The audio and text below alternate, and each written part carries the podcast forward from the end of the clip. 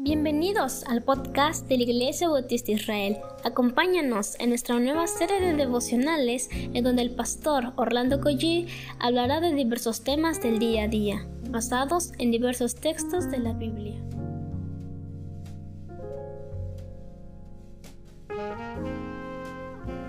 Muy buenos días queridos hermanos, damos gracias al Señor por este nuevo día. ¿Qué les parece si oramos? Padre, gracias por tu fidelidad por tu bondad, Señor, a lo largo del día y ahora pues comenzamos otro día, Señor, tú eres bueno, tu misericordia es para siempre. Tú nos sostienes con tus manos, Señor. Por favor, toca la vida de cada uno de nosotros. Confiamos en tu soberanía, Señor, y en tus manos, Señor. Sosténnos solamente. Bendice tu palabra en el nombre de Jesús. Amén. Mi nombre es Orlando Coy y tengo el gozo de servir en la Iglesia Dios Fuerte y en la Iglesia de Israel.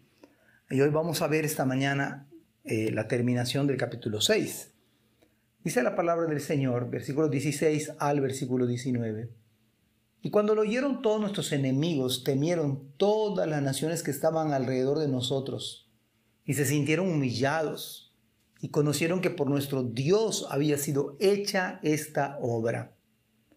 Me encanta este final de este versículo 16 conocieron que por nuestro Dios había sido hecha esta obra. En primer lugar, Dios usa a sus siervos, pero siempre el Señor es digno que merezca todo, todo el honor. Es quien, el Señor, quien hace la obra. Y este es el secreto de lo que es la obra de Dios.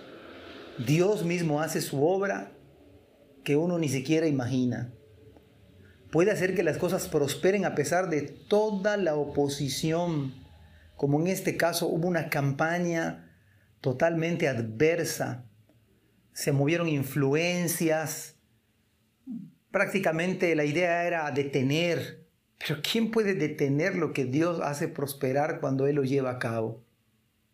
Además, cuando le hacemos caso a Dios, aún los enemigos tiemblan porque no hay nada ni nadie que pueda ni siquiera pelear contra Dios o frustrar sus planes. Dios prospera la obra en la cual Dios llama a servirle. Lo que me queda claro, y a usted y a mí debe quedarnos claro, es que Dios quiere utilizarle. A pesar de tantas limitantes en el día de hoy, usted tiene que ser fiel al Señor y a su iglesia. A pesar de, de cualquier situación, usted y yo tenemos que servirle. Verso 17. Asimismo, en aquellos días iban muchas cartas de los principales de Judá, Tobías, y las de Tobías venían a ellos. Porque muchos en Judá se habían conjurado con él porque era yerno de Secanías, hijo de Ara.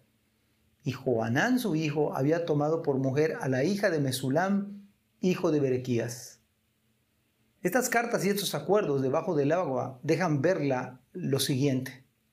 Hubo una falta de discernimiento en el pueblo, o en muchos del pueblo, una falta de temor a Dios, una falta de lealtad hacia Dios mismo y por supuesto al proyecto que Dios estaba prosperando en manos de enemías.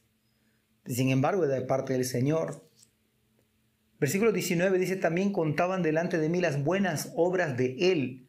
Ya a Él le referían mis palabras y enviaba a Tobías cartas para atemorizarme.